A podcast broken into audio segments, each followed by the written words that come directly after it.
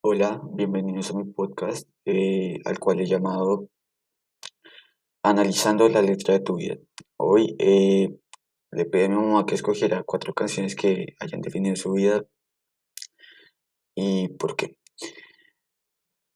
Entonces, empecemos. La primera canción fue Día tras Día de Andrés Cepeda, la cual eh, se puede evidenciar que en algunas partes la canción hay una relación en problemas, la cual presenta un problema, pero por más de que se, se esté pasando por ese mal momento, el intérprete eh, logra desearle, ¿sí? Do- desearle lo mejor para ella, demostrándole todo su amor.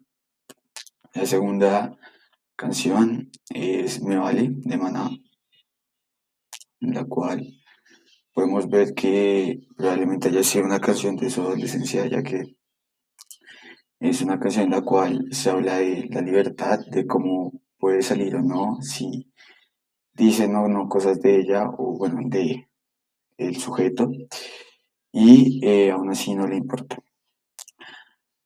La tercera canción rápidamente sería No Basta de Franco De Vita, en el cual él habla de cómo tener un hijo es probablemente lo mejor, la mejor parte de un matrimonio, en la cual eh, una, la mujer, en este caso el matrimonio, no le presta demasiada atención a la relación de su hijo y empieza a tratar de remendar la relación con cosas muy materiales.